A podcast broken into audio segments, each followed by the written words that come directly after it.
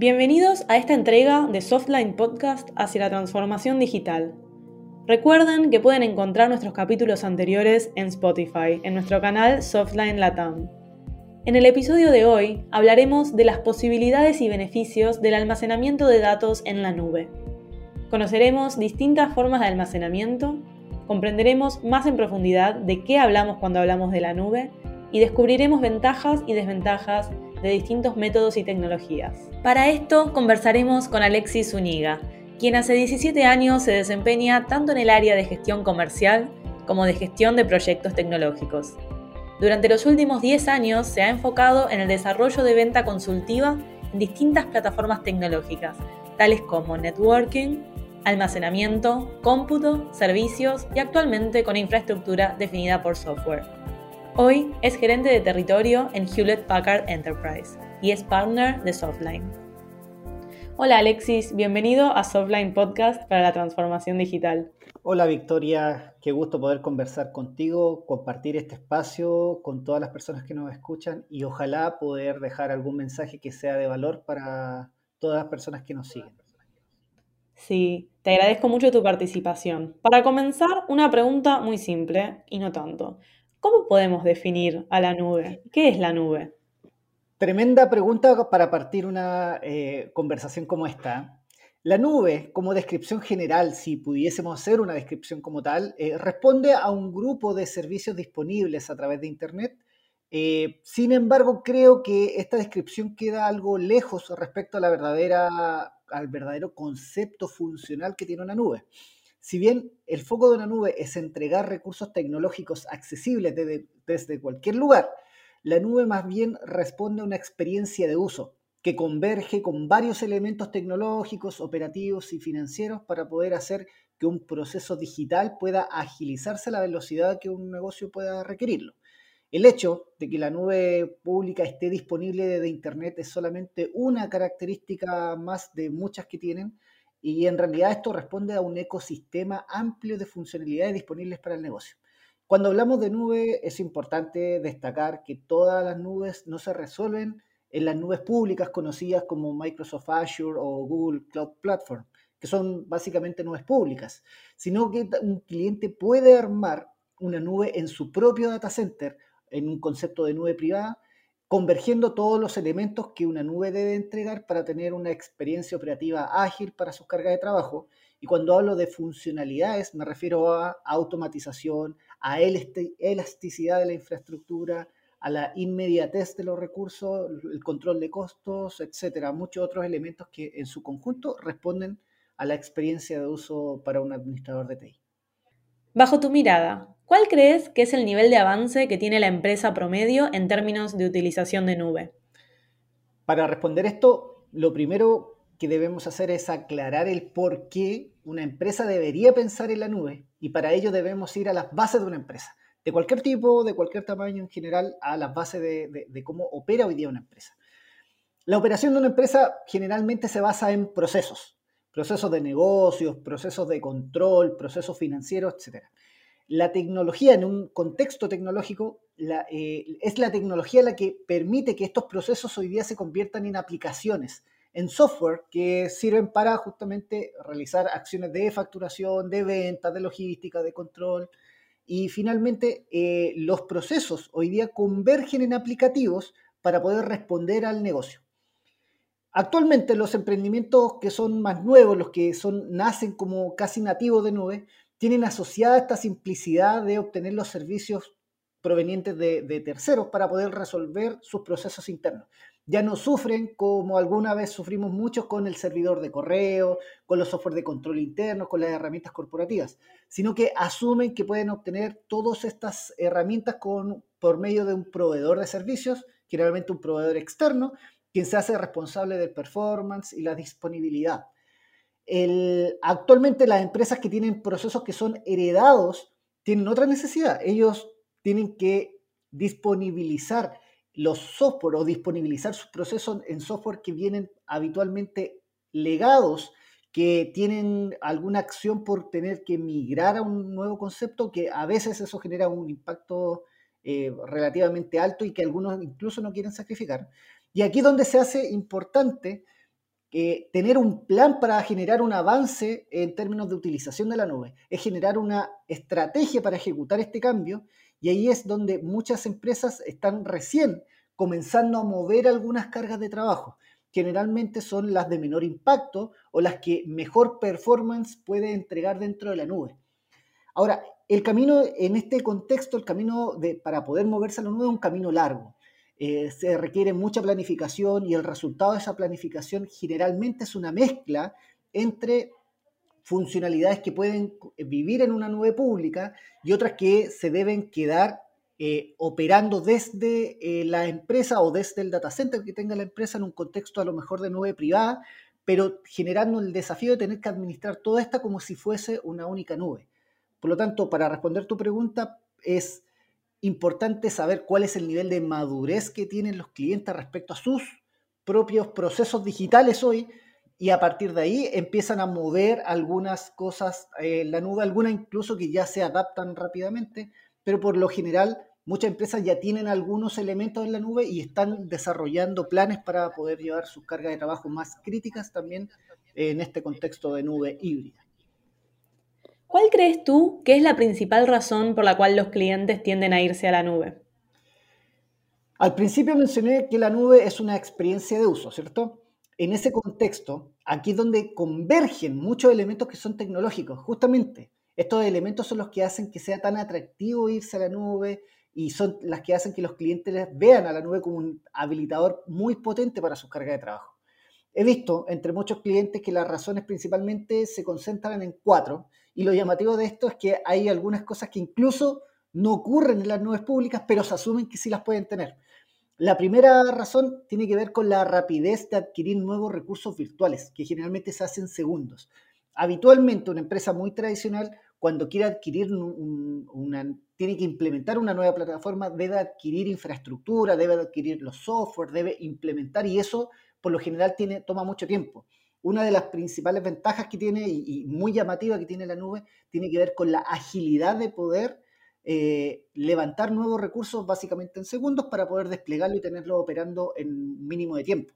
La segunda razón tiene que ver con la capacidad de crecer y de crecer eh, haciendo coherente los costos de, de, esta infraestructura o de estos nuevos recursos solamente si es que se van a utilizar. En el fondo, pago en la medida que vaya a utilizar estos recursos. La tercera tiene que ver con la automatización para poder implementar un ambiente virtual, por ejemplo, en donde vienen eh, muchas plantillas, muchas configuraciones ya prearmadas y premontadas, de tal manera de tener en el menor tiempo posible un ambiente disponible. Y la cuarta razón es la gran disponibilidad que puede entregar la nube. Y aquí es donde se dan temas que son bien interesantes porque muchos clientes asumen que la nube eh, generalmente la nube pública tiene una disponibilidad muy alta e increíble y se mueven esperanzados eh, con la idea de poder tener una plataforma muy robusta dependiendo de, los recursos que tiene hoy día la nube para poder entregar sus plataformas y algunos han tenido que retornar algo decepcionados por las eh, frecuentes caídas que han tenido sus servicios. Entonces aquí también hay que desmitificar algunos conceptos que en realidad no son necesariamente tan reales y justamente la nube al final termina siendo un operador externo quien te entrega la infraestructura, por lo tanto siempre va a estar afecto a cortes, a, fallas o outage, que son los que eh, e, eventualmente podrían impedir que pueda hacer, eh, prestar un servicio de forma continua. Sin embargo, esto se puede remediar con soluciones que permitan hacer mezcla entre lo que tengo en una nube pública con una nube privada, justamente para poder tener control o tener una capacidad de resiliencia que permita mantener la continuidad operativa de una plataforma crítica para un negocio. Me imagino ya en función de esto cuál es la respuesta de esta pregunta, pero quiero hacértela y también entender eh, por qué.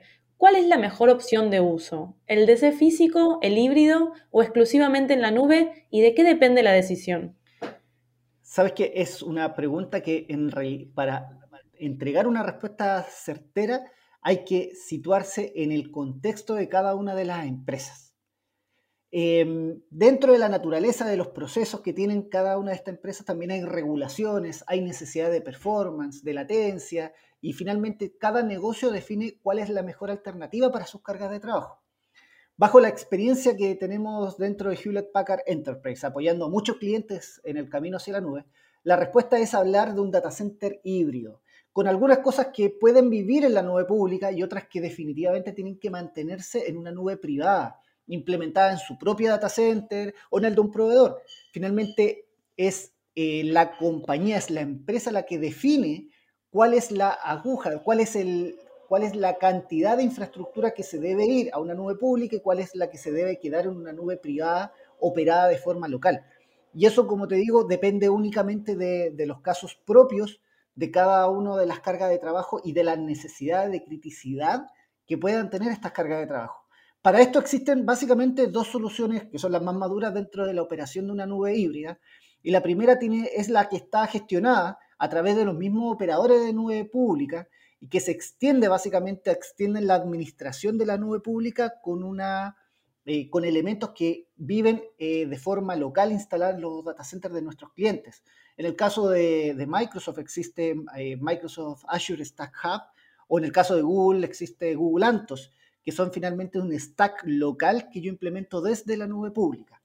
Ahora, la otra solución es implementar una nube privada que tenga una gestión de orquestación a través de la nube pública.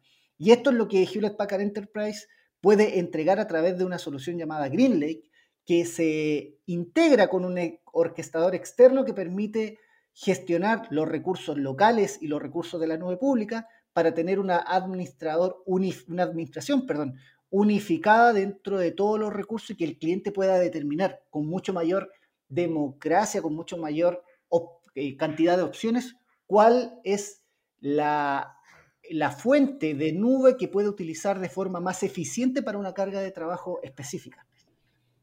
Entiendo, y en este panorama, ¿cuál consideras que es el futuro del DC en físico y qué podemos esperar respecto a esta tecnología?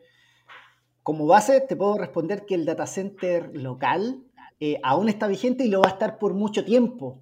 Y va a existir siempre, cuando, siempre que existan procesos de negocios hechos, aplicaciones finalmente, cargas de trabajo, que requieran operar nuevos datos.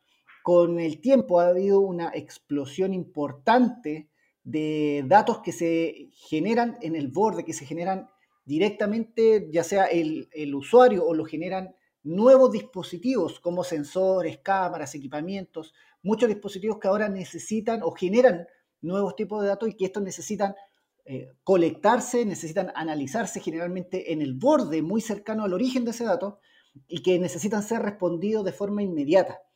Eh, claramente la cantidad de datos que hoy día se están generando ha crecido de forma exponencial y esto requiere justamente una inteligencia respecto a cómo yo gestiono los datos que se están generando en el borde. Eso se llama gravitación de datos.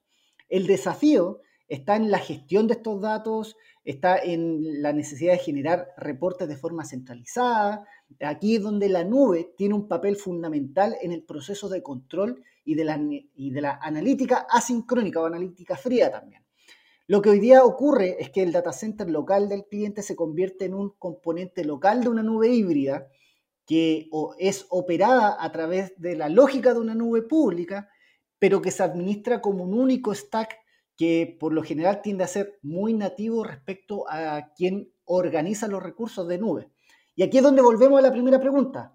¿Dónde está la nube? La nube ya no es el lugar donde dejo mis cargas de trabajo, sino que una experiencia operativa de mis cargas de trabajo, independiente del lugar donde esté ubicada. Puede estar definitivamente en un proveedor de nube pública o puede estar instalada en mi data center. Hoy día da exactamente lo mismo. Y justamente ahí es donde nosotros como Hewlett Packard Enterprise estamos ayudando a nuestros clientes a definir la correcta división de elementos que se van a cuáles nubes para que sus cargas de trabajo sean lo más eficiente posible. ¿Querés contarme más acerca de cuál es el aporte de Hewlett Packard Enterprise y de Softline para un cliente que tiene la necesidad de llevar algún ambiente a la nube? Buena pregunta, y esto te lo puedo resolver en, principalmente en tres razones. Primero, Hewlett Packard Enterprise es un conocido fabricante de infraestructura que tiene el 100% de su portafolio integrado a soluciones de nube. ya sea por medio de integración o por medio de soluciones de predictividad, que ambas convergen en infraestructura definida por software y convierten a la infraestructura no solamente en recursos de, hardware, sino en funcionalidades de nube, lo que permite tener equipos que tienen la capacidad de autorrepararse y equipos que son mucho más inteligentes a la hora de poder implementar una nueva carga de trabajo. Lo segundo es que actualmente Hewlett Packard Enterprise es el principal proveedor de infraestructura como servicio on-premise, es decir, nube pública a través del data center de nuestros propios clientes. Y esto hace un foco en que el cliente pueda tener su propia nube con infraestructura de pago por uso y con los elementos necesarios para que pueda tener una experiencia operativa muy ágil para sus cargas de trabajo. Esto en, dentro de los productos de Hewlett Packard Enterprise se llama HPE GreenLake y es hoy la solución más conveniente para tener infraestructura en modalidad de pago por uso y enfocado principalmente en el performance y la disponibilidad de una nube privada. Por otro lado, tenemos a Softline, que es un tremendo habilitador de nube pública con la gran experiencia en integración de ambientes críticos, con la experiencia y con la agilidad de poder entregar una nube híbrida integrada de forma inmediata. Y la tercera razón tiene que ver justamente con la experiencia y tiene que ver con el proceso de los clientes que van hacia la nube. ¿Por qué? Porque un cliente que va a la nube primero necesita una estrategia. Eh, para, la estrategia responde a la determinación de la mezcla correcta entre las cargas de trabajo que conviven en la nube pública con los que están en la nube privada. Y para lograr esto se necesita mucha experiencia para poder determinar cuál es la mejor mezcla. La segunda derivada de un proceso hacia la nube tiene que ver con la explotación de los servicios de nube híbrida para poder generar innovación, para poder generar iniciativas de negocio y para poder alinear la tecnología justamente con los indicadores propios del negocio. Y finalmente, una administración de recursos de nube pública y privada que sea eficiente y que permita que nuestros clientes puedan tener la mejor experiencia de uso con sus cargas de trabajo. Principalmente, las tres razones por las cuales un cliente debería confiar en Hewlett Packard Enterprise y debería confiar en Softline para gestionar sus cargas de trabajo que se van a la nube o que se quedan en el fondo en una nube privada, tiene que ver con la mejor mezcla de experiencia y habilidades para poder guiar a un cliente en el camino hacia una nube híbrida justamente con la experiencia en las distintas etapas y las distintas cargas de trabajo que tenga un cliente en la medida que va logrando la madurez para poder irse hacia la nube.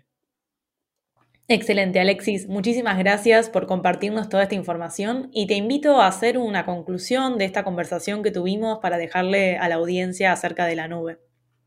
Muchas gracias, Victoria. Solamente comentar que hoy día el negocio eh, se convierte en algo muy crítico justamente para poder crear valor sobre una empresa y, es la razón por la cual la tecnología se tiene que alinear justamente a los indicadores propios del negocio y acomodarse para convertirse en un habilitador de elementos que sean de valor justamente para que las empresas puedan seguir creciendo. Y en ese sentido, hoy día no resuelvo ningún indicador de negocio solamente con infraestructura. Hoy día eh, son los modelos de negocios asociados a la tecnología los que sirven como habilitadores para poder crear nuevos sistemas de valor para la compañía y en ese sentido Hewlett Packard Enterprise cuenta con los recursos tecnológicos y con los modelos eh, financieros necesarios para poder acomodarse a los desafíos tecnológicos que permiten que la tecnología se pueda alinear con el negocio y no al revés. Muchísimas gracias Alexis Zúñiga por acompañarnos en este episodio de Softline Podcast hacia la transformación digital. Y a ustedes, muchas gracias por escucharnos. Recuerden que pueden seguirnos en redes sociales, en Facebook y LinkedIn como Softline Latinoamérica, también en Instagram como Softline Latam y allí sugerirnos lo que quieren escuchar en esta temporada de Softline Podcast. Nos oímos en el siguiente capítulo.